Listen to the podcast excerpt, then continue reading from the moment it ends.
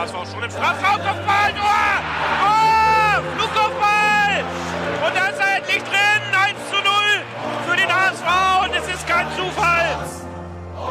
Jetzt aber die Szene, Bakary hat ja nicht gewürfen, alleine aufs Tor zu. Bakker, mach ihn, ja! Tabellenführer und Sieger dieses Spitzenspiels ist nur ein Club. Und das ist nur, nur der HSV. Moin, ihr Lieben. Es begrüßen euch Nando. Fiete. Berger.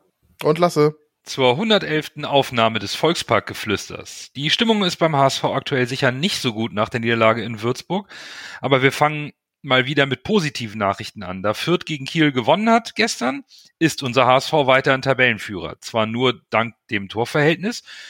Und jetzt haben wir auch die ersten vier Mannschaften alle 42 Punkte, aber der HSV ist weiterhin Erster. Und dann gehen wir auch direkt rein in die Spielanalyse. Am Sonntag in Würzburg hagelt es eine 3 zu 2 Niederlage beim Tabellenschlusslicht. Tune stellte um, wie zu erwarten, Haier in der Innenverteidigung für den gelb gesperrten Ambrosius. Unana dafür auf die 6, war jetzt auch nicht sonderlich überraschend. Allerdings Narei auf der rechten Seite für Jatta. Boah. Und das Spiel, ja, Coach. Du, du bist äh, der Analytiker, du gibst uns den Startschuss dafür. Also irgendwie ähm, hatten wir das ja so halbwegs ähm, prognostiziert, in denen wir ja letztes, letzte Woche gesagt haben, bitte nicht mit Hand, weil dann fehlt Dynamik im Spiel. Und ähm, Tune stellt Hand auf und wir spielen ohne Dynamik im Spiel. Wir haben nicht wirklich was zusammengebastelt in der ersten Hälfte, haben uns mehr oder weniger einfach äh, durch das Spiel so ein bisschen durchgequält, äh, finde ich. Ich fand, wir sind nicht wirklich gut ins Spiel gekommen, hatten allzu wenig Torchancen. Das sieht man auch an den Statistiken, dass wir so gut wie gar nichts, äh, besonders in der ersten Hälfte, aufs Tor gebracht haben. Ja, und dann, äh, wenn du dennoch diese persönlichen Fehler, Slapstick-Tore einleitest, ähm, wie mit Jumbo, der, äh, ich glaube, es war Haya anschießt und Gideon Jung, der eine Flanke nicht äh, klären kann und zuletzt dann auch Leibold direkt einen Assist macht für, für Würzburg. Ja, dann liegst du plötzlich 3-0 hinten und musst dann von hinten aus ein, ein Spiel aufdrehen äh, und das war gegen Würzburg einfach nicht möglich. Das war, das war ein riesengroßer Off-Day, weil wir äh, in meinen Augen ohne Dynamik, ohne diese Investitionsläufe, die haben gefehlt. Ähm, wir waren zu langsam im, im Spielaufbau. Wir waren einfach äh, ja, es war einfach in allen Belangen zu wenig und äh, dass wir gegen Würzburg ähm, auch keine wirklich so dominante Phase haben, wo wir richtig am Drücker sind, wo wir richtig Chancen kreieren, wo wir, wo man denkt, okay, die drehen das noch, wir können das noch drehen, ähm, wo wir das Spiel, wenn wir das nicht gegen den 18. spielen können, äh, dann dann wird's einfach nicht und ähm, es war ja auch nicht so, dass man von Würzburg ein super Spiel gesehen hat. Das, das fand ich jetzt auch nicht. Ich fand uns einfach generell ähm, schwach. Ich fand uns einfach äh, der Tabellenplatzierung nicht gerechtfertigt. Ähm, das war einfach nicht gut. Erklärung dafür, glaube ich, gibt's keine. Ich fand auch, Tune hat's gesagt, wir haben uns halbwegs selber geschlagen und das war einfach nicht genug. Und jetzt geht's einfach ähm, um weiterzumachen. Aber das Problem ist jetzt auch, es ist ja eine Sichtweise. Ne? Wir gehen ja jetzt von elf Spielen ungeschlagen und plötzlich heißt das, ja, jetzt sind wir drei Spiele ohne Sieg. Ja, das ist, das war echt ein, ein Schlag ins Gesicht, ähm, was da abgeliefert wurde. Aber Erklärung dafür ist, ist in meinen Augen echt ein, ein kollektiver Off-Day. Und ich finde so langsam, dass sich auch die Verletzung von Leistner auch zeigt, dass wir mehr Unsicherheit im Spielaufbau haben. Ähm, wir haben mehr Unsicherheit hinten im, im Stellungsspiel. Man bekommt so langsam wieder diese, diese ähm, Nervosität rein, dass, dass es, dass hinten nicht souverän ist. Ähm, der Abwehrchef fehlt. Das ist ganz klar zu sehen dass dann auch noch seine rechte Hand äh, Ambrosius plötzlich weg war. Das hat man auch gesehen. Die, die Verteidigung war nicht abgestimmt. Aber da waren auch kein Spieler, der so wirklich äh, sich irgendwie gefühlt dagegen gewehrt hat. Da waren mehrere Spieler, wo, wo einfach äh, das vorne und hinten nicht gestimmt hat. Ob das jetzt äh, Kopfsache ist oder ob es einfach ein Off-Day war. Äh, ich hoffe, das war einfach ein Off-Day, aber das war einfach von unserer Seite aus ein, ein, ein schwacher, schwacher Auftritt. Und ähm, hoffentlich haben wir jetzt den Tiefpunkt erreicht und können uns äh, ganz schnell nach vorne bewegen. Du hast ja direkt ein paar äh, Spielernamen genannt. Und äh, für mich bei so einem Spiel kann ich schwer Namen benennen. weil am Ende hat unser Kapitän Tim Leibold ganz klar gesagt, es war die Einstellung. Und ich glaube, da, da würde ich zum Beispiel komplett mitgehen. Also geschlossen als Mannschaft war die Einstellung bei diesem Spiel furchtbar. Von der ersten Sekunde an. Genau diese Punkte, die du ansprichst, ja, die fehlende Dynamik. Ich würde es gar nicht mal, auch wenn wir es vorher gesagt haben, dass mit Aaron Hunt im Gegensatz äh, zu Jerry Duziak Dynamik im Mittelfeld fehlt. Aber äh, dafür hat ein Onana gespielt, der eigentlich eine gewisse Dynamik reinbringen sollte aus der von der von der Sechserposition heraus.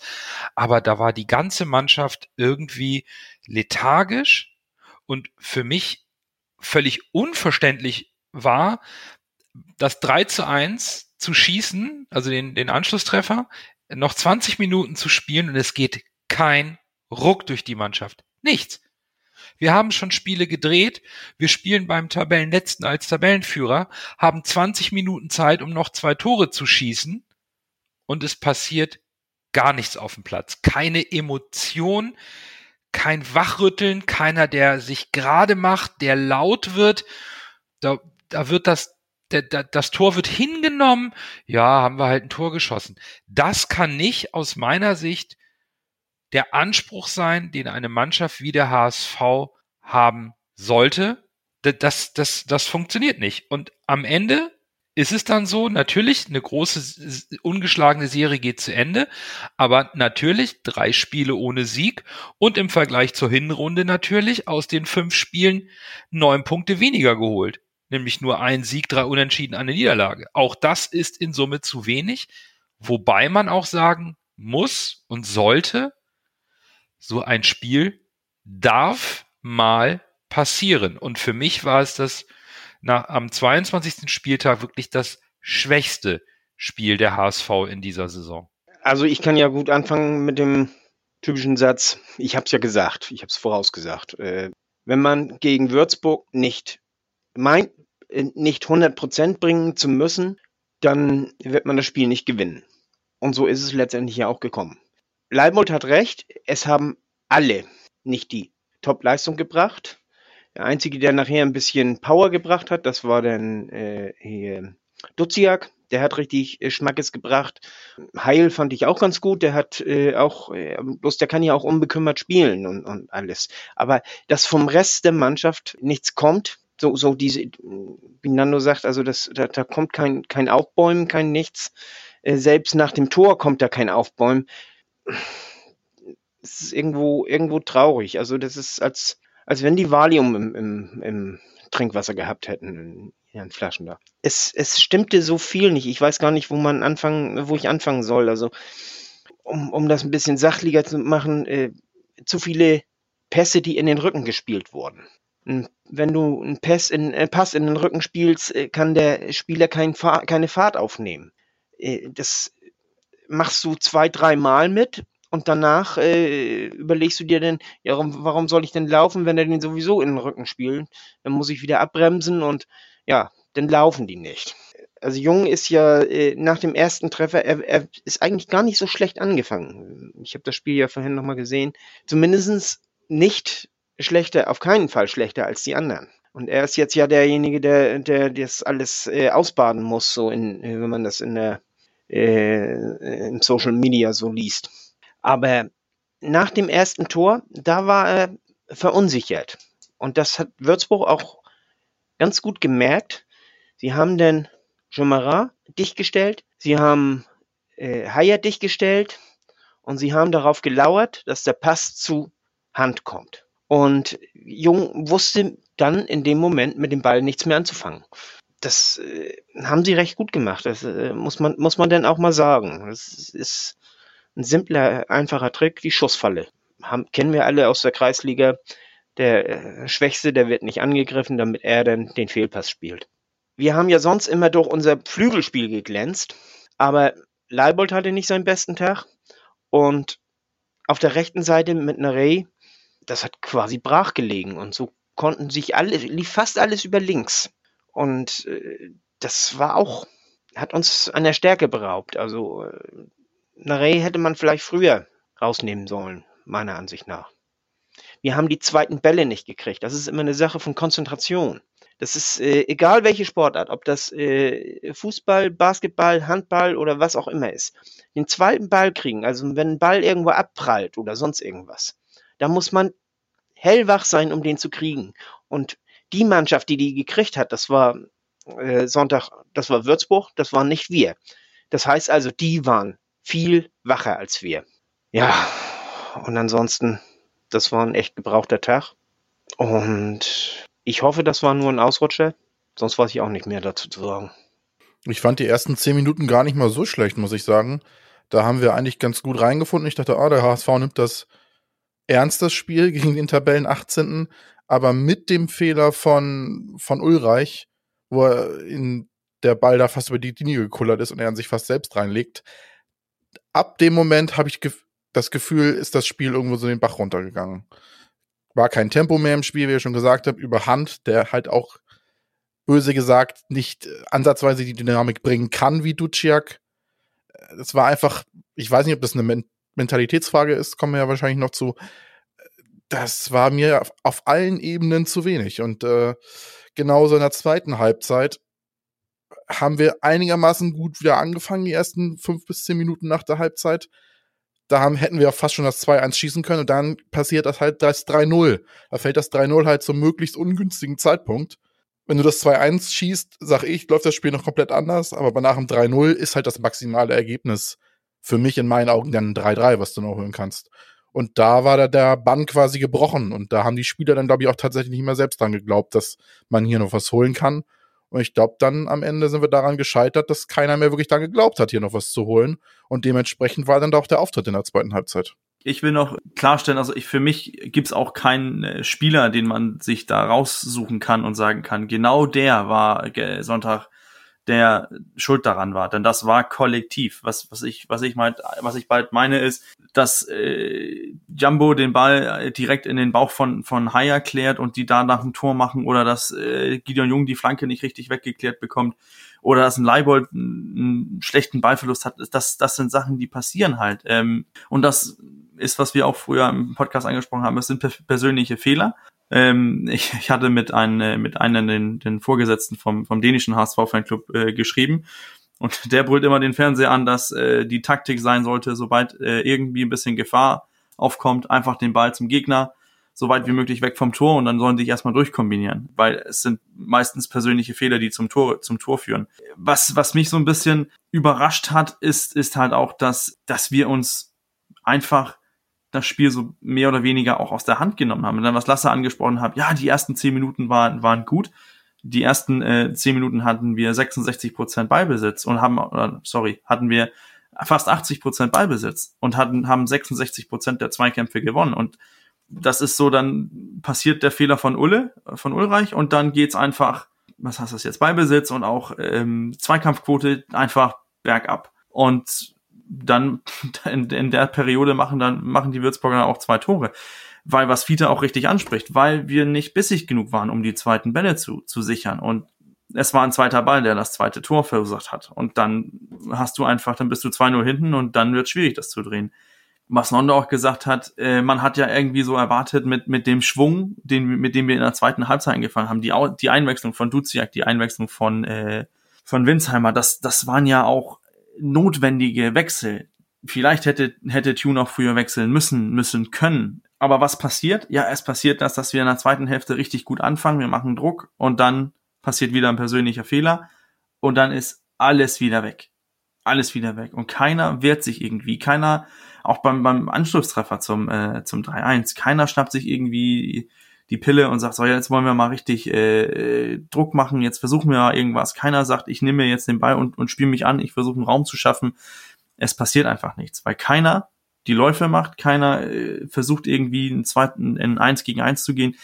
Es wird einfach nichts versucht. Und das, das Problem für mich ist, dass wir einen unbekümmerten, ich weiß jetzt nicht, wie alt Heil ist, aber einen unbekümmerten jungen, jungen Spieler reinschmeißen, der plötzlich das Spiel für uns entscheiden muss, weil er mit jungen, frischen Wind kommt. Also normalerweise sprechen wir darüber, dass wenn dein, äh, deine Mannschaft hinten ist, dann möchtest du nicht eingewechselt werden, weil, oh, dann muss ich rein und was ist das jetzt für ein Mistspiel, was ich, das kriegen wir nie mehr gedreht. Und wir beim HSV setzen unser, unsere Hoffnung in einen jungen Spieler, der seinen zweiten oder dritten Profi-Einsatz macht und, und der belebt unser Spiel.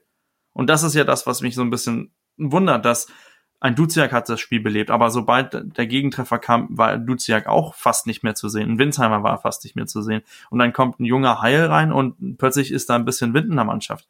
Aber dann ist, ist, das war auch ein kleines äh, Pustchen und dann, ja. Aber es ist natürlich klar, nach 3-0 äh, nichts zu verlieren. Kann einfach reinkommen und frei aufspielen. Bin, bin gespannt, wie die Mannschaft jetzt äh, kommendes Wochenende darauf äh, reagiert. Ja, ich glaube, das, das wird der Knackpunkt sein. Ne? Ähm, die Reaktion auf dieses Spiel. Weil, wie es alle jetzt auch schon betont, es, es, es passt jetzt überhaupt nicht zusammen, dass äh, in den HSV-Fankreisen und in den sozialen Netzwerken sich jetzt einzelne Spieler rausgepickt werden, weil es gerade Mode ist oder in ist, insbesondere auf jemanden wie Gideon Jung einzuschießen, hm, kann ich überhaupt nicht nachvollziehen. Und da gehe ich auch einfach nach diesem Spiel nicht mit. Weil ähm, allein das erste Tor geht erstmal klar auf Ulreich. Äh, die, egal, was für ein Fehler vorher passiert, den Schuss muss er halten. Da gibt's kein Wenn und Aber. Das, den, den muss er normalerweise, muss er den mit der Mütze fangen. Den lässt er durchrutschen. Beim 2-0, klar, rutscht da einer, ähm, rutscht Gideon Jung, der ist bei seinem Gegenspieler, rutscht in der Ball unterm Fuß durch, aber warum steht der Torschütze blank? Beim dritten verweigert Kittel den Zweikampf, Onana danach den Zweikampf. Das kann man alles verteidigen. Das war als Mannschaft rein von der Konzentration, von der Einstellung her so schwach, dass diese Fehler so gravierend sind und dann knallen da uns gleich dreimal die Bälle rein. Da muss man intern dringend drüber reden. Aber muss man jetzt schon einzelne Spieler rauspicken oder muss man jetzt schon den Stab über diese Mannschaft brechen? Ich weiß es nicht. Ich weiß es wirklich nicht, weil äh, auch so schlimm das Spiel in Würzburg war, so ist ja am Ende dieses Spieltags zusammenfassend zu sagen, der HSV hat alles noch in den letzten zwölf Spieltagen in eigener Hand. Der HSV kann es von, aus eigener Kraft das Saisonziel erreichen. Und deswegen gefällt es mir auch, dass Tune sich gegen das Wort Krise nach außen hin wehrt, auch im, im öffentlichen Statement, weil eine Krise aus meiner Sicht zum Ende der Saison oder im Laufe der Saison erst dann da ist, wenn man durchgehend Schwächeperioden hat und irgendwann das Saisonziel nicht mehr aus eigener Kraft erreichen kann.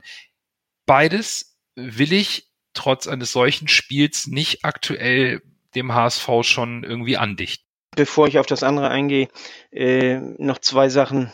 Erstmal der Platz, der war ja grausig und das sind äh, Platzverhältnisse, mit denen die Fürther wirklich besser zurechtkommen als wir. Das ist, man hat das ja gesehen, wenn ein Ball flach gespielt wurde, der hüpfte mitunter mal 20 Zentimeter hoch und so.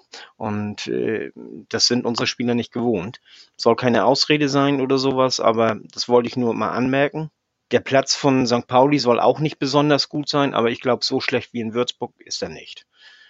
Denn äh, eine Frage noch an Berger gleich. Äh, wir haben ja mit einer Dreierkette gespielt.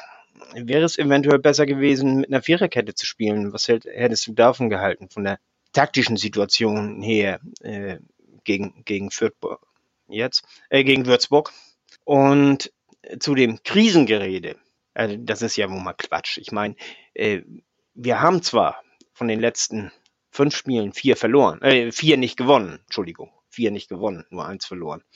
Aber von der Krise sind wir ja noch weit weg. Ne? Also das muss man auch mal sagen. Das ist, äh, man kann, ich, ich bin zwar derjenige, der immer sagt, wir müssen, wir müssen uns ärgern. Wir, ich, ich erwarte von unseren Spielern, dass die, die äh, sich so reinhängen und, und so äh, gallig sind, dass sie wirklich jedes Spiel gewinnen wollen und, und das, das so dass sie jedes Spiel mit Volldampf angehen und, und all sowas. Aber wenn du mal unentschieden spielst, wenn du mal auch mal so ein Spiel verlierst, das ist doch noch keine Krise, meine Güte. Also wenn das eine Krise ist, äh, sorry, tut mir leid.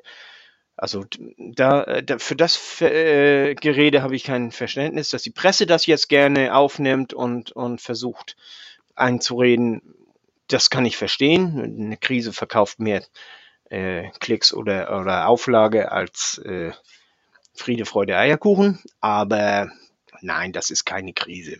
Aber wir müssen aufpassen, dass es auch nicht zu einer Krise wird. das nächste Spiel, das ist gegen St. Pauli, das ist ein Derby, das ist wichtig, nicht unbedingt für äh, die Tabelle und so weiter und so fort, sondern äh, für den, ich sag's mal, für den Seelenfrieden in, in, in der Hansestadt. Denn äh, wir erwarten ja, dass wir aufsteigen und wir wollen gerne als Stadtmeister aufsteigen.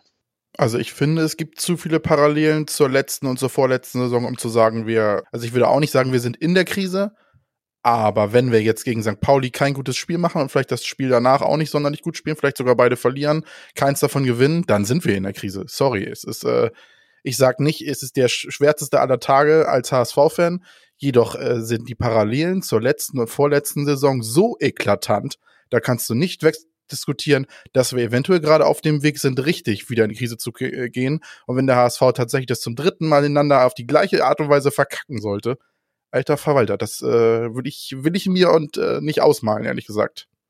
Da sind wir noch weit von ab. Ne?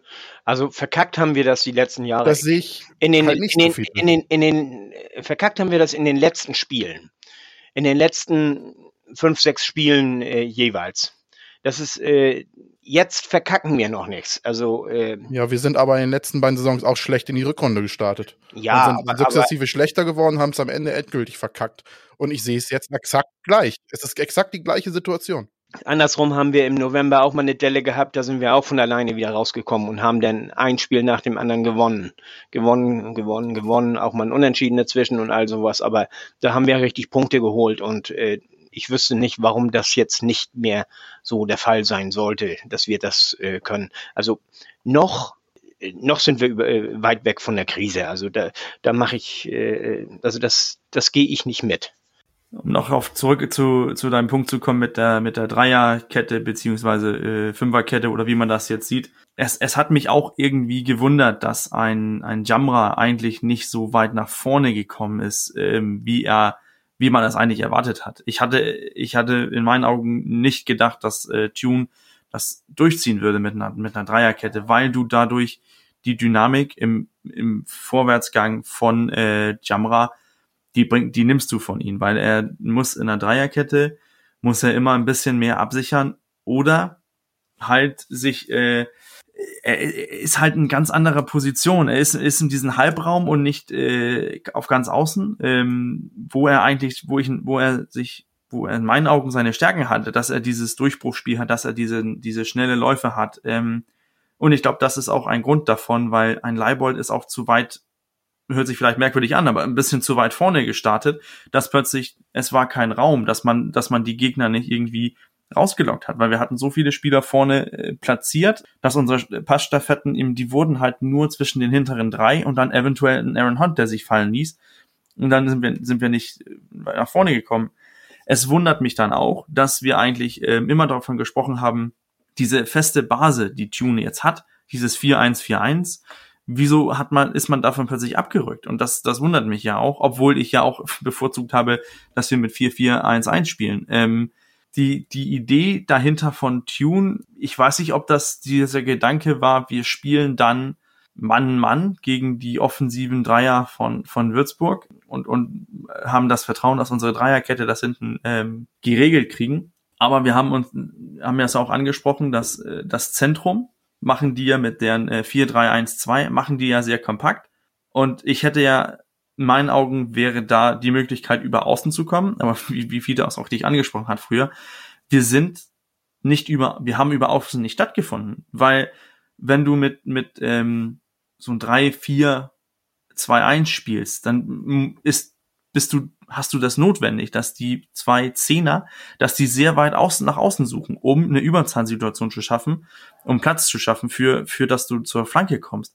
Und wenn du zu keine Flanken kommst, sorry, dann ist ein Terodde vorne auch äh, für nichts zu haben, weil er lebt davon, dass er im Strafraum aktiv werden kann. Und das, er wurde nie, nie und nimmer im Spiel in Szene gesetzt, weil wir einfach nicht genug über außen gekommen sind. Deswegen wundert es mich auch, dass man erst zuletzt einfach diese, wo man Wagnumann eingewechselt hat, so ein bisschen mehr auf, auf Viererkette umgeschaltet ist. Das hat mich, äh, das, das wundert mich jetzt. Aber ich wollte das eigentlich als als Punkt nicht ansprechen, weil äh, für mich ist das, war das taktisch auch nicht der Grund, warum wir verloren haben. Denn im An wie Lasse vorhin angesprochen hat, die Anfangs zehn Minuten waren ja gut, weil wir, wir haben da auch äh, ein bisschen Räume gefunden, haben da ein bisschen dominiert, haben uns zurechtgespielt.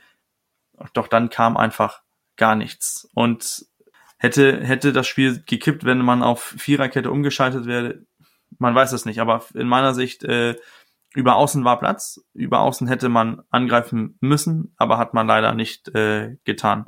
Wir sind ja schon mittendrin in der Diskussion aufs nächste Spiel, auf die kommenden Spiele und eigentlich auch schon in der Frage, die der HSV-Schnacker auf Twitter ähm, erneut, äh, eine, eine weitere Frage erneut an uns gerichtet hat, die wir vielleicht dann nochmal ähm, im Detail äh, ein bisschen darauf eingehen sollten. Und zwar beschäftigt diese Frage, glaube ich, alle. Uns ja hier gerade auch schon, ähm, welche Bedeutung ähm, Ausfälle von Säulenspielern für den HSV haben und wie gut es uns gelingt oder gelingen wird, Ausfälle zu kompensieren, insbesondere im restlichen Verlauf der Saison. Das war so seine Frage und ich denke, darüber sollten wir jetzt gerade in dieser, im, im Letz, für das letzte Drittel der Saison nochmal sprechen lassen. Fang doch mal mit deiner Einschätzung an, vielleicht auch, ob Säulenspieler noch mit dem Gedanken dazu einen rein sportlichen Wert haben oder ob da noch mehr hintersteckt. Ich persönlich finde, auf die Spieler bei uns im Kader, die wir als Säulenspieler bezeichnen, würde vielleicht bis auf Terodde eher das Wort Mentalitätsspieler passen. Ich weiß nicht genau, ob vielleicht dieses Wort äh, nicht benutzt wird, weil vom Duktus her das bedeuten würde, dass alle anderen Spieler keine Mentalität haben und was man ja so nicht sagen kann. Aber rein von den Spielern, wenn man jetzt sagt Leisner, Jasula, Terodde, ist nur Terodde von der, von der, von der Spielqualität her ein Säulenspieler. Jasuda und Leistner sind stabile Spieler, man weiß, was man bekommt, aber die bringen halt die Mentalität auf den Platz. Und man hat es in der ersten Halbzeit jetzt gesehen gegen Würzburg und in der zweiten auch. Die Mentalität hat gefehlt. Diese Spieler auf dem Spielfeld haben gefehlt. Da war keiner, der einmal am ganz mal ganz plakativ gesagt mal am, am Kragen geschüttelt hat und gesagt, hier Leute, wir wollen aufsteigen, jetzt ab nach vorne. Das, das war gar nicht zu sehen. Also selbst, wie Bürger das gesagt hat, nach dem Tor von Duciak, da war keiner hat den Ball genommen und gesagt, so jetzt hier, wir geben uns nicht geschlagen. Und dafür sind diese Spieler da. Also Spieler wie Leibold, Duciak, Haya Hand zum Beispiel, das sind Spieler, die bringen die Mannschaft mit ihrer Leistung weiter. Aber die sind keine, das sind keine Spieler, selbst Leibold als Kapitän nicht, sind keine Spieler, die die Mannschaft mitreißen und von der Mentalität her das auf den Platz bringen, bei Leibold zum Beispiel, er ist ein guter Spieler. Ich will ihn auch nicht persönlich angreifen, aber für mich ist das kein Kapitän. Es tut mir leid. Und ich frage mich immer, was für Spieler haben wir im Kader, die das sonst noch könnten, außer George Leisner, Terodde. In Verdrongelen hat es letztes Jahr versucht, ist daran kläglich zerbrochen. Man hat es gesehen, wie der psychisch wirklich nach den Spielen da geweint hat und wirklich fertig war. Das ist einer, der wird es gerne. Der hat die, die Intention, das zu machen, aber er kann es wohl nicht. Vielleicht hat er sich weiterentwickelt persönlich und kriegt es jetzt hin. Vielleicht war das letztes Jahr zu viel für ihn. Die Frage ist ja, wäre, könnte er es jetzt besser, aber gut, er war jetzt lange verletzt, wird wahrscheinlich so jetzt nicht so viele Einsatzzeiten kriegen. Und ich muss, habe mir jetzt mal die Statistiken aus den letzten Spielen angeguckt. Und wir haben aus den letzten fünf Spielen einen Sieg geholt. Dieser, dieses Spiel war das, äh, war das Spiel gegen Paderborn, wo Leistner noch auf dem Platz stand. Ich weiß jetzt nicht genau, ob man da eine Kausalität äh, herstellen kann, weil als Gegenargument könnte man auch sagen, die drei Spiele gegen Bochum, Heidenheim und Hannover, also die drei Spiele am Stück, die wir verloren haben, stand jeweils auch Jasula und oder Leistner auf dem Platz. Von daher, nur darüber geht's halt auch nicht. Ja, das ist halt äh, Jasula und zum Beispiel und Leistner sind halt spielerisch limitiert. Und wenn man diese Spiele aufstellt, weiß man, man nimmt immer ein bisschen Spielqualität vom, Play vom Spielfeld im Gegensatz zu anderen Spielern die spielerisch vielleicht ein bisschen mehr Raffinesse haben, aber die halt dieses Leadership gehen vielleicht nicht so verpflanzt haben wie Jasula und Leisner, weil das kann man ihnen nicht absprechen. Und man bringt dadurch halt, wie gesagt, Mentalität in die Startformation, anstatt von spielerischer Klasse, ohne jetzt den anderen Spielern die Klasse absprechen zu wollen. Das haben ja auch Bolt und Co. richtig äh, analysiert und dementsprechend diese Säulenspieler in meinen Augen eher Mentalitätsspieler verpflichtet, um genau dem entgegenzusteuern ja, wer das jetzt übernehmen soll oder in die Bresche springen soll, Leibold für mich nicht. Kin Zombie vielleicht sehe ich als so ein Spieler, der das könnte. Nur das Ding ist ja auch immer, es muss ja auch von den Spielern selbst kommen. Tune spricht ja immer von intrinsischer Motivation. der kann ja nicht sagen, so, äh, Kinso, du gehst jetzt auf den Platz, bist jetzt der Kapitän oder der Leader und dann läuft das, sondern das muss ja auch von den Spielern selbst kommen und der Spieler muss sich eventuell so entwickeln, das zu können oder das, das zu wollen und das auch hinzukriegen. Es ist ja nicht so, wie gesagt, dass Tune jetzt Kinso in den Arm nimmt und sagt, hier, du bist heute unser, unser Anpeitscher, mach das mal. Äh, das, so klappt's nicht. Das das alles äh, nicht so einfach, wie man sich das vorstellt. Und wenn dann halt so Spieler wie Jasula, Leistner oder andere, ich sag's nochmal, Mentalitätsfehler spielen, dann müssen halt andere Leute in die Bresche spielen. Und momentan sehe ich beim HSV im Kader ehrlich gesagt wenig Leute, die das können. Und ja, klappt eher so mittel, ne, ohne diese Mentalitätsspieler. Ich finde schön, dass du diesen Ansatz gewählt hast, weil ähm, das ist genau eins dieser Punkte, die ich mir bei dieser Frage auch aufgeschrieben habe. Man müsste mal den Begriff Säulenspieler genau definieren. Hm, wenn ich jetzt rein von den Transfers gehe, wie die Spieler als Säulenspieler genannt wurden, dann haben wir Ulreich, Leistner, ähm, Jasula und Terodde und vielleicht noch Moritz Heyer als fünf Säulenspieler zu Beginn der Saison definiert, die äh, dafür auch verpflichtet wurden. Ich würde, wenn ich es rein sportlich betrachte, würde ich sagen, Mensch, Jasula, der hat noch nicht so richtig den, seinen Platz beim HSV gefunden, hat den schweren Start, dann war es mal einigermaßen okay, dann war er aber auch verletzt oder saß mal draußen. Und ohne seinen Ausfall hätten wir die Stärke von Moritz Heyer auf der 6 gar nicht gesehen, die ich eminent wichtig finde für das Spiel, für die Stabilität. Es wurde also auch mit solchen Spielern Wert auf die Breite und Tiefe im Kader gelegt und das wurde auch immer wieder betont. Deswegen hat man im Sommer, äh, im Sommer, im Winter auch keinen geholt. Das heißt, wenn ich jetzt rein nur den sportlichen Ausfallwert betrachte, fehlt uns aktuell nur Toni Leistner. Und man muss da schon sagen, dass die Abwehr mit Leistner und Ambrosius deutlich souveräner stand, mit Haier davor auf der 6. Ja, das ist so. Aber auf der anderen Seite muss unser Kader in der Lage sein, diesen sportlichen Verlust von Toni Leistner als Abwehrchef zu kompensieren. Ansonsten hätte man im Winter nachladen müssen. Wenn man der Meinung ist, das ist ein bisschen dünn, da kann immer mal was passieren, hätte man nachladen müssen. Von daher rein, rein sportlich gesehen würde ich sagen, die Ausfälle sind eigentlich mit diesem Kader sehr wohl zu kompensieren. So schlimm sind sie ja auch in Anführungsstrichen gerade nicht, bis auf Toni Leistner und Jasula sind eigentlich alle Mann an Bord. Aber auf Mentalität kommt es an und da hast du vollkommen recht. Denn die sogenannten Führungsspieler wie Kinzombie, Hunt, Leibold, um noch diese drei zu nennen, wie du auch, da fehlt es dann an der einen oder anderen Stelle schon. Über Leibold haben wir im Laufe der Saison immer mal gesprochen. Ja, er ist Kapitän, er hat sich das durch sportliche Leistung aus dem letzten Jahre verdient, aber der Typ auf dem Platz, der sich gerade macht, der da nochmal antreibt, das ist vorne eigentlich Terodde, der jedem Ball im Aus hinterherläuft und den auf die Linie legt, damit das Spiel weitergeht. Der zu seinen Mannschaftskameraden geht, wenn er das Tor nicht schießt und sie beglückwünscht zu einem tollen Pass oder zu einem Torabschluss oder zu einem Tor. Der, der aber da fehlt es vielleicht ein bisschen. Und wenn dann mal so ein Spiel wie gegen Würzburg nicht so läuft, wie der Matchplan und die Idee des HSVs voraussieht, dann ist es eben doch etwas fragiler, wenn dann tatsächlich so ein Mentalitätsmonster wie Leistner und vielleicht auch dann wie Jasula, wobei der für meine Begriffe immer noch ein bisschen sehr mit sich selbst und seiner sportlichen Leistung zu kämpfen hat. Das fehlt dann schon ein bisschen.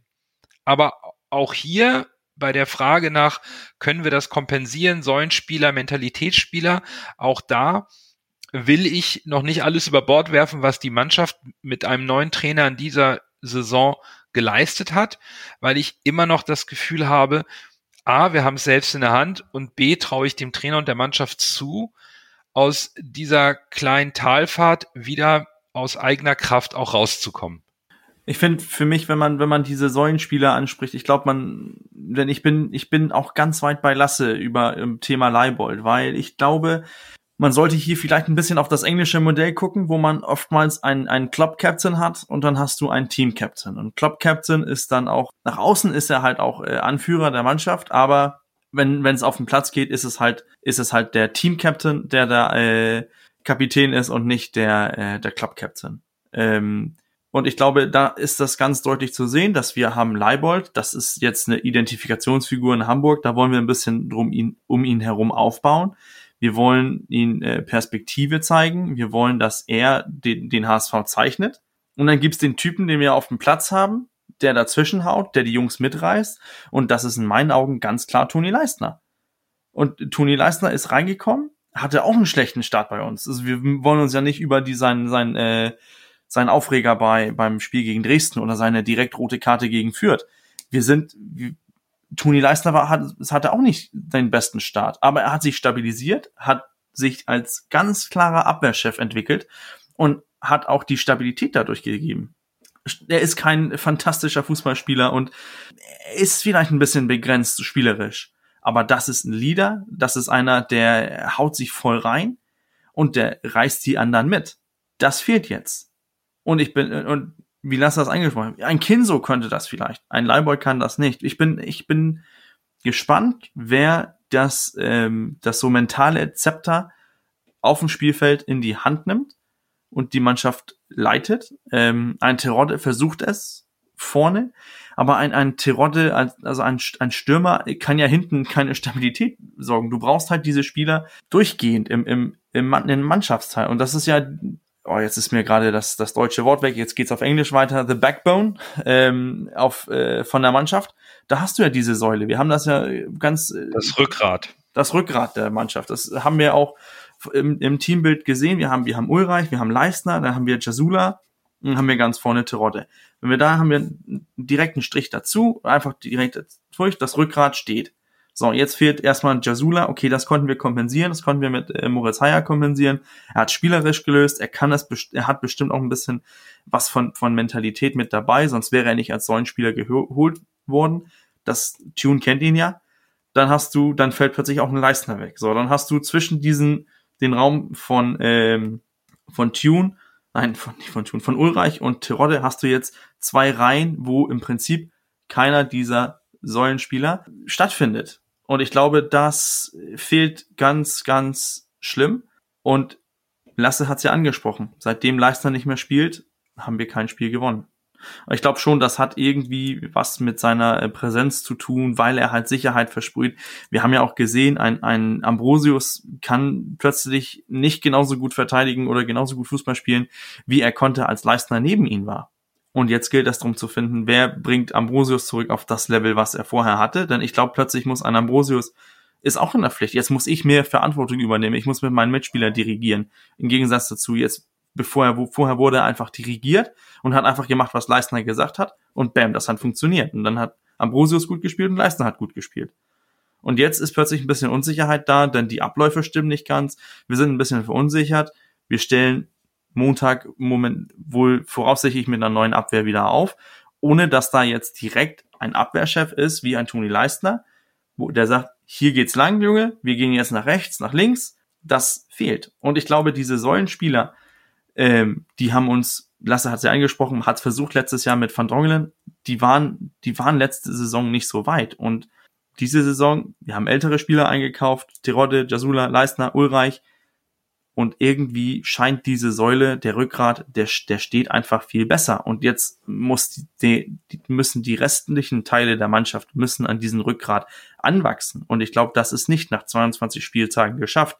Deswegen sehen wir auch jetzt diesen Einbruch. Ich glaube, hätte man diese Säule letzte Saison gehabt und wir hätten diese Saison wieder diese Ausfälle. Ich glaube, da hätten wir dann diese Säulen eher kompensieren können, weil die Mannschaft dann einfach ein bisschen besser ähm, zusammenhält. Aber ich bin gespannt. Es, es fehlt irgendwie dieser äh, verbale Leader, der, ähm, der irgendwie auch mal, mal einfach dazwischen haut. Das, das fehlt irgendwie. Ähm, und in meinen Augen ist das momentan einfach nur ein, ein Toni Leisner und der fehlt mir auf dem Platz.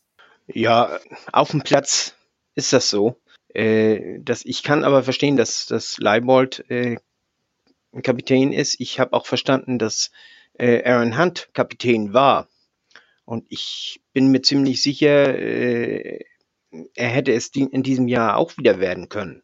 Denn ich bin ja, äh, normalerweise bin ich ja im Sommer immer im, im Trainingslager dabei.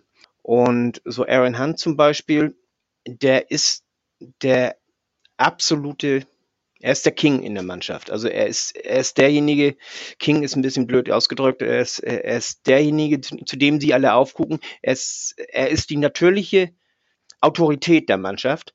Er steht über allen in der Hierarchie und äh, Leibold kommt gleich danach. Leibold ist einer, der sportlich die Leistung bringt, der durch seine Sachlichkeit, das sieht man ja auch am Interview, das er nach dem äh, hier äh, nach dem Spiel gegeben hat, äh, der durch seine Sachlichkeit überzeugt. Die, die sind im, im, in der Hierarchie der Mannschaft, sind die wirklich ganz oben. Das hilft aber nichts auf dem Platz, wenn sie da zu ruhig sind. Und das ist wohl äh, der, der Knackpunkt am Ganzen. Und das ist das, was so ein bisschen das Problem und, und, und um, um mal was zu reißen. Man, man wünscht, wird sich wünschen, so ein, so ein äh, Matthäus, so ein Effenberg oder, oder sowas äh, in der Mannschaft zu haben. Haben wir allerdings nicht und äh, dadurch fehlt Leistner so besonders jetzt. Ich habe mir äh, gerade im Hinblick auf diese Frage überlegt, wie wäre das Spiel wohl ausgegangen, wenn Ambrosius da gewesen wäre? Ja, Ambrosius ist noch nicht der Abwehrchef von der Spielintelligenz her. Der hat noch nicht die, die Erfahrung, um, um zu wissen, so, jetzt musst du das machen, jetzt musst du den anderen schicken und all sowas und, und so. Aber von der Mentalität her hat er, also bringt er sehr viel mit und äh, haut eben auch mal dazwischen und so. Und ich glaube, das hätte uns sehr geholfen. Und, und äh, wenn er eine gute Leistung bringt und die hätte ich ihm zugetraut, dann kann er die anderen auch, kann er denen auch mal Bescheid sagen, kommt, Jungs, macht was, macht was, unternehmt was. Und, und äh, auch das Zusammenspiel zwischen äh, Ambrosius und äh, Leibold, das läuft auch besser ab. Diese ganzen Abläufe, die sind, die sind besser, äh, harmonieren besser. Während wir ja zu Anfang der Saison hat Tune ja viel gewechselt, viel gewechselt, hin und her und hü und hot. Und da haben wir zwar auch gut gespielt und da, und da konnte man eher hin und her wechseln und, und eher mal äh, Spieler austauschen. Jetzt haben wir ja in der letzten Zeit eher das Gegenteil gehabt, wo wir eine feste Elf hatten und da musste schon einer verletzt sein oder musste äh, eine äh, Sperre haben oder sowas, damit da einer rauskommt. Und so hat sich das so ein bisschen so entwickelt, dass diese elf zwar sehr gut zusammenspielen, aber dann fehlt das eben so ein bisschen äh, mit den Ersatzspielern, dass die nicht mehr so so top zusammenspielen und und äh, das ist, glaube ich, eher der Grund als diese diese Mentalitätssache da. Ich bin immer kein großer Freund davon. Ich, ein bisschen Mentalität muss schon sein, das weiß ich und und äh, bloß man muss auch immer aufpassen, du brauchst Leute, die, die andere positiv äh, beeinflussen und nicht. Wir, wir haben das ja mal mit, mit hier Berami probiert. Äh, der hat ja äh, seinen Mitspielern sogar Schläge angedroht und, und das läuft nicht. Und mit Mavrei und lief das ähnlich. Äh, das, deswegen ist er bei uns ja auch gegangen. Und ich habe da sonst, sonst so ein bisschen meine, meinen Bauchweh mit, mit der ganzen Geschichte. Aber was, was bei uns sehe ich momentan das spielerische Zusammenspiel so ein bisschen auf der Kippe. Oder wie soll ich sagen, hinten in der Abwehr dadurch, dass wir zu viel wechseln mussten. Und ich glaube, äh, deswegen stellte ich nämlich die Frage, die, die Dreierkette hat in diesem Moment auch nicht gut getan weil wir das nicht mehr, weil das nicht unser bevorzugtes System ist. Auch wenn wir es im Grunde genommen können, aber es ist nicht unser bevorzugtes System und, und dann mit zwei, mit Haier und, und Jung zusätzlich in der, in der Innenverteidigung. Jimara ist auch lange verletzt gewesen, der spielt sich eigentlich auch noch erst wieder vorne rein. Ich glaube, das ist das Problem. Und dann äh, Ulreich hatte äh, ja auch nicht den besten Tag das wissen wir ja alle. Und in dem Moment, äh, das spürt die, die Hintermannschaft ja auch. Und wenn der Torwart hinter ihr nicht den besten Tag hat, dann verunsichert das ja auch nochmal. Und so hat eins zum anderen geführt, äh, meiner Ansicht nach. Und diese, diese ganze Führungsspielerdebatte, also ich bin mir sicher, in der Kabine haben sowohl Leibold als auch Hand die werden ihren Mund aufgemacht haben und die werden äh, auch sehr direkt gewor äh, geworden sein. Also äh, und nur eben direkt auf dem Platz. Äh, da gebe ich euch recht. da fehlt Leistner, weil er so ziemlich der Einzige ist, der da dann auch mal Bescheid sagt, ne? Versteht mich nicht falsch, aber teilweise wünsche ich mir beim HSV manchmal bisschen weniger Sachlichkeit und bisschen mehr Kreisklasse, muss ich sagen. Und das auf eine positive Weise gemeint. Weil Leistner ist genau so ein Spieler, der das äh, ver verkörpert. Das ist für mich so ein bisschen ganz hochgegriffen. Gattuso. Das war auch so einer. Der hat auch nicht immer die feine Klinge gespielt, hat auch mal einen umgerupst und war ein harter Hund. Und das war so ein Leader-Typ. Und das ist auch Leistner. Und seitdem Leistner nicht mehr auf dem Platz ist, merkt man halt, dass dieser Leader-Typ fehlt. Und Jasula ist verletzt, der das vielleicht machen könnte. Als gutes Beispiel sieht man das zum Beispiel bei Frankfurt. Da war Abraham auch der Leader. Und mittlerweile hat eigentlich Frankfurt gar nicht mehr so einen Kapitän, der so alles auf sich fokussiert, sondern die ganze Mannschaft spielt jetzt so, als wenn sie alle so ein bisschen Kapitän wären. Und das sieht man auch noch an der Position in der äh, Tabelle bei Frankfurt zum Beispiel das, das wünsche ich mir manchmal so ein bisschen. Das ist für mich so der, der Team Spirit schlechthin bei Eintracht Frankfurt. Das wünsche ich mir manchmal ein bisschen mehr für den HSV, muss ich ehrlich sagen. Der sogenannte Aggressive Leader. Ja, genau, der muss es ja gar nicht sein. Ich wünsche mir keinen Berami und keinen. Nein, nein, nein. Es ist schon, ich glaube, es ist schon klar, welche, welche Ansätze ähm, im Rahmen von, von Mentalität, Säulenspieler etc. gemeint sind. Und es ist ein sehr vielschichtiges Thema. Äh, das äh, wird sich, glaube ich, jetzt beweisen zum Ende, zum im letzten Drittel der Saison. Und wir sind sehr gespannt, vielleicht wächst da auch jemand rein. Auch das kann passieren. Ich glaube, jemand wie Ambrosius hat die Anlagen dazu. Aber Zukunftsmusik, dann erst Groh, der den Ball übernimmt. Halblinke Position zu Magath. Er sollte schießen. 25 Meter am ersten frei. Schuss auf das Tor. Tor! Tor! Ein herrlicher Treffer. Ein wunderbarer Treffer. Angeschnitten. Der Ball fliegt da unhaltbar rechts ins Eck. Wenn wir jetzt einen Ball hätten, würde ich es Ihnen nochmal zeigen. Wir schließen Würzburg ab mit der Auflösung des äh, Man of the Match für das Spiel.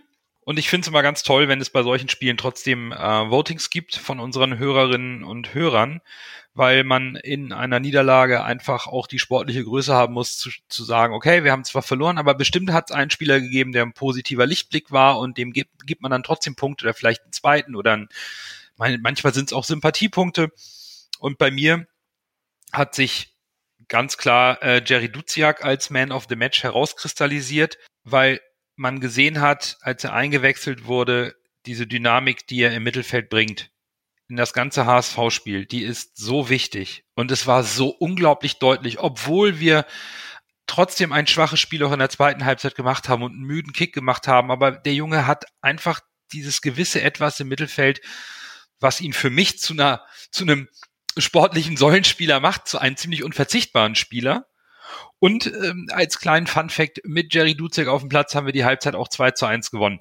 Ähm, ist zwar nur ein schwacher Trost, aber äh, Jerry ist äh, mein Man of the Match. Fiete. Ja, ist auch mein Man of the Match. Äh, einerseits, weil er, wie du sagtest, äh, mit seiner Einwechslung kam viel mehr Leben ins Spiel. Andererseits aber auch, äh, er hat sein erstes Saisontor gemacht und das muss man auch mal honorieren. Zur Halbzeit, äh, Lasse weiß das, da habe ich im Discord gefragt, wen würdet ihr jetzt als Man of the Match nehmen? Und wir wussten echt keinen, weil keiner herausgestochen ist. Das ist in der zweiten Halbzeit hat sich das eben mit Duziak noch gezeigt. Aber äh, in der zur ersten Halbzeit, da war wirklich keiner dabei. Zum Glück gibt es ja zwei Halbzeiten. Bürger, wie sieht's bei dir aus? Ja, für mich auch äh, Jerry Duziak. Aber obwohl ich mir sicher war, Nando, dass du eigentlich äh, Bobby Wood nominiert hast, als er sich da angeschossen, als er angeschossen wurde vom Ball. Ja, Boah, jetzt gibt's gleich, jetzt gibt's gleich Rangelei hier doch. Nö, ach, mit dem, mit diesem, mit dieser Legendenbildung um Bobby Wood, äh, äh, da kann ich drüber lächeln. Lasse, dein, dein Man of the Match. Mein Man of the Match ist Ogichika Heil, weil der mir unfassbar gut gefallen hat, muss ich sagen. Wenn der da reinkommt und da unbeschwert aufspielt, ich wisst, ich habe ein kleines Fable für äh, kleine, wendige Außenspieler. Vielleicht so ein bisschen, er wird ja schon als Ito 2.0 gefeiert. Äh, das ist vielleicht na gut, hochgegriffen kann man jetzt bei der, bei der Karriere von Ito, die er jetzt so einschlägt, auch nicht sagen, aber äh, der hat mir gut gefallen. Er hat direkt äh, Tempo reingebracht und äh, vielleicht gibt's dann noch eine Aufstellung, eine Überraschung für meine Aufstellung gegen St. Pauli. Lasst euch mal überraschen. Vor allen Dingen bei der Körpergröße kann man nicht hochgegriffen sagen. ja, das stimmt, ja. Aber äh, das äh, gibt mir auch gewisse Stärken. Ne? Also der hat mir extrem gut gefallen, muss ich sagen. Also äh, richtig stark. Also ich glaube, da können wir uns in Zukunft auf was, äh, auf was freuen. Ich glaube, der, der, der, der, doch, ich habe da ein gutes Gefühl. Gut, das heißt, wir haben dreimal Jerry Duziak, einmal Heil und keiner von uns hat den Man of the Match der Hörerinnen und Hörer getroffen. Auf Platz drei ist es tatsächlich Heil. Auf Platz zwei ist es auch Jerry Duziak, aber der Man of the Match unserer Hörerinnen und Hörer für das Spiel gegen ähm, Würzburg ist Bobby Wood. Herzlichen Glückwunsch an äh, Bobby Schuh für seinen ersten Titel in dieser Saison und seinem ersten Saisontor für den HSV. So, und jetzt bleiben wir in Hamburg für eine ganze Weile, denn wir haben erstmal ein Auswärtsspiel in Hamburg und danach ein Heimspiel. Sprechen wir über das Auswärtsspiel. Es geht am Montagabend um 20.30 ans Millantor zum Stadtderby. Und ich glaube, man kann sagen, die Mannschaft der Stunde trifft auf den angeschlagenen Tabellenführer. Ähm, beim HSV ist es personell relativ simpel. Onana hat eine gelb-rote Karte und fällt äh, deswegen natürlich ausgesperrt. Ambrosius hat seine Gelbsperre abgesetzt und kehrt zurück. Leistner und Jadula sind keine Option. Fiete, Pauli hat einen Lauf, sechs Siege aus den letzten sieben Spielen. Wie hat Timo Schulz das eigentlich hinbekommen und wie hart wird diese Stadtderby für den HSV? Jo, wie Timo Schulz das hinbekommen hat, äh, einerseits haben sie sich verstärkt, andererseits haben sie äh, auch das System gewechselt. St. Pauli hat, wie du sagtest, äh, von den letzten sieben Spielen sechs gewonnen, was eine beeindruckende Serie ist. Äh, defensive Mittelfeld haben sie Eric Smith geholt, ein Schwede, ein 24-jähriger Schwede, der meiner Ansicht nach sehr gut äh, diese Position ausnutzt. Äh, Dann hat man umgestellt auf die Raute, also offiziell nennt sich das hier 4-3-1-2 heutzutage. Früher haben wir gesagt 4-4-2 mit Raute. Und die spielen überraschend sehr gut damit. Oder überraschend, soll man sagen, überraschend, äh, eigentlich äh, muss man das gar nicht so sagen. Denn im Grunde genommen ist die Mannschaft ja gar nicht so schlecht, wie sie äh, zeitweise gespielt hat. Burgstaller ist äh, der gefährliche Torschütze. Ja, fast wie Torode, kann man was sagen. Also so in der Art reiner Boxspieler und der macht die Tore. Um ihn herum spielt meistens Mamouche, denn in der Abwehr erwarte ich eine äh, Vierer Abwehrkette mit äh, Lawrence und Zireis, die auch nicht schlecht ist, äh, schlecht sind. Äh, die Schwachpunkte des, der Mannschaft sehe ich auf den defensiven Außen mit Paccarada und äh, auch Olson. Olson geht zwar noch, aber Paccarada ist, ist äh, Darüber kann man sie knacken. Und äh, deren Stärke, deren absolute Stärke, das ist wie gesagt jetzt ihr Mittelfeld, vor allen Dingen die äh, äh, Smith, wie gesagt, äh, der defensive Mittelfeldspieler und dann die beiden Halb, Salazar und Becker. Die äh, spielen recht gut. Davor spielt dann noch Curé und ich denke, so werden sie auch auflaufen gegen uns.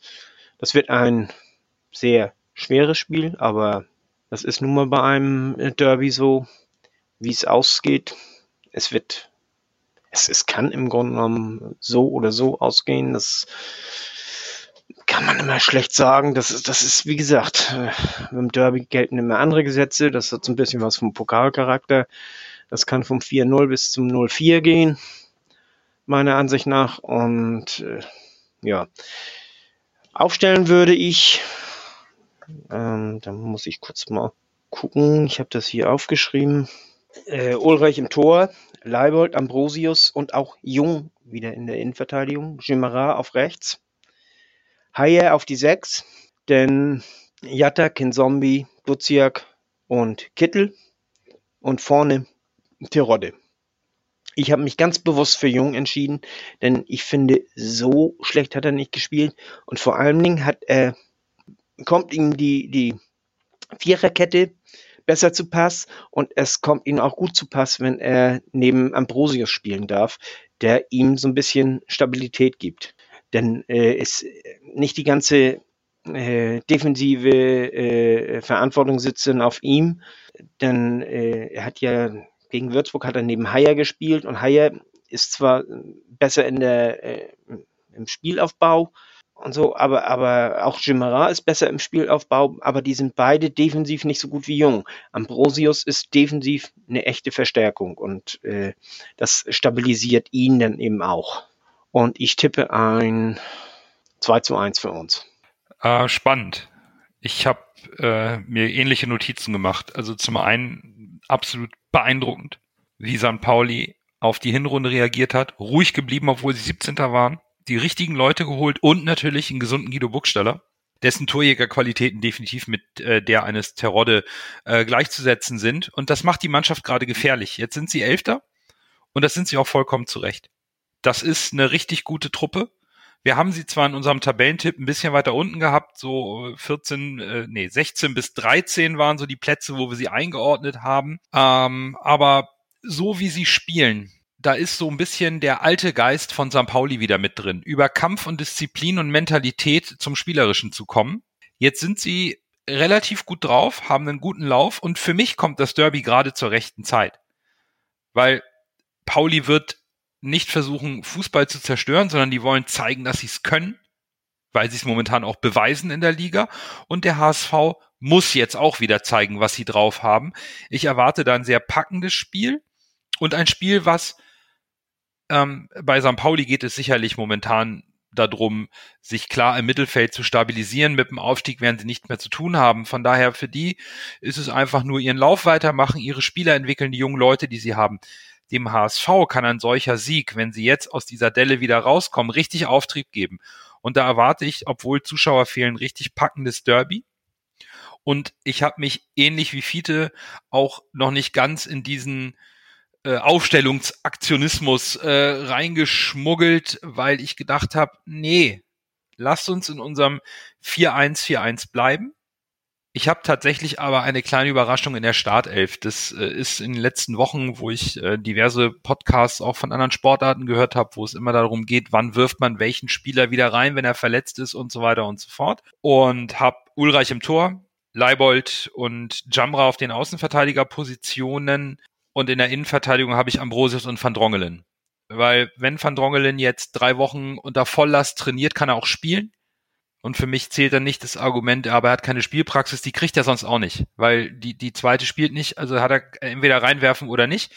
Da habe ich Van Drongelen mit Ambrosius in der Innenverteidigung, weil ich glaube, dass die von der, von, von der, von der Art und Weise gut zusammenpassen würden. Ganz wichtig ist dann natürlich, dass Haya wieder auf der Sechs spielt für die Stabilität davor.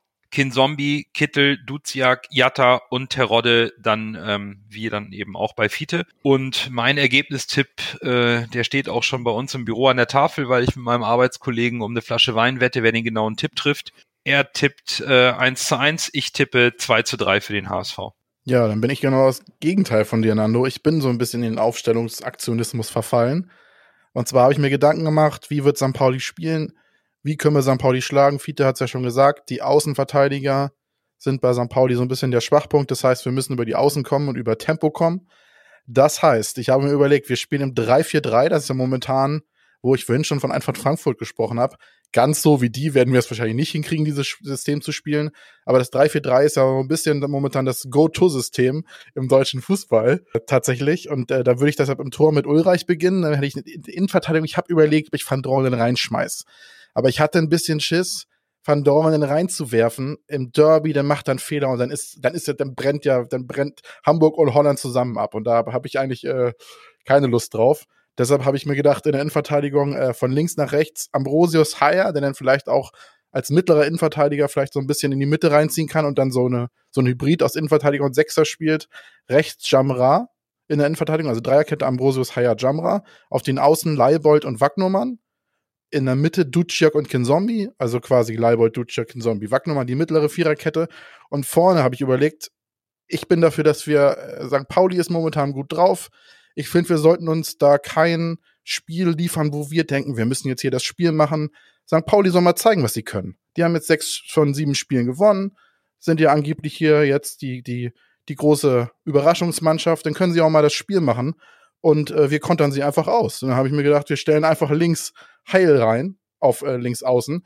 Der hat eigentlich nichts zu verlieren. Ich, wie gesagt, wir haben es ja schon gesagt, gegen äh, Würzbar auch, der hat nichts zu verlieren. Der ist ein junger Spieler. Ich meine, der kommt sogar aus der, H kommt ja aus der HSV-Jugend, hat, glaube ich, mit St. Pauli nichts zu tun. dann vorne als Überraschung Wood in die Mitte und rechts Jatta. Also quasi alles auf Tempo setzen, St. Pauli kommen lassen und dann versuchen, mit äh, einer schnellen Dreierkette vorne auszukontern. Also Hall, Wood, Jatta Nando eskaliert gerade. Ja, das, warum, warum sollst du jetzt, äh, Terodde hängt so ein bisschen in der Luft gerade. Äh, Kittel hat mir auch nicht sonderlich gut gefallen gegen Würzburg. Fiete hat's gesagt, Derby ist Derby, hat seine eigenen Regeln. Warum nicht mal irgendwas versuchen? Und dann, äh, wenn, wenn Wood jetzt komplett schlecht spielt, kannst du ja immer noch Terodde in der Halbzeit reinwerfen. Du kannst ja fünfmal auswechseln. Aber ich würde auf jeden Fall versuchen, vielleicht St. Pauli so ein bisschen zu überraschen und versuchen, sie mit Schnelligkeit über die Außen auszukontern. Das wäre meine Idee, was man versuchen könnte. Und was ist dein Ergebnistipp? Mein Ergebnistipp ist leider nur ein 1-1.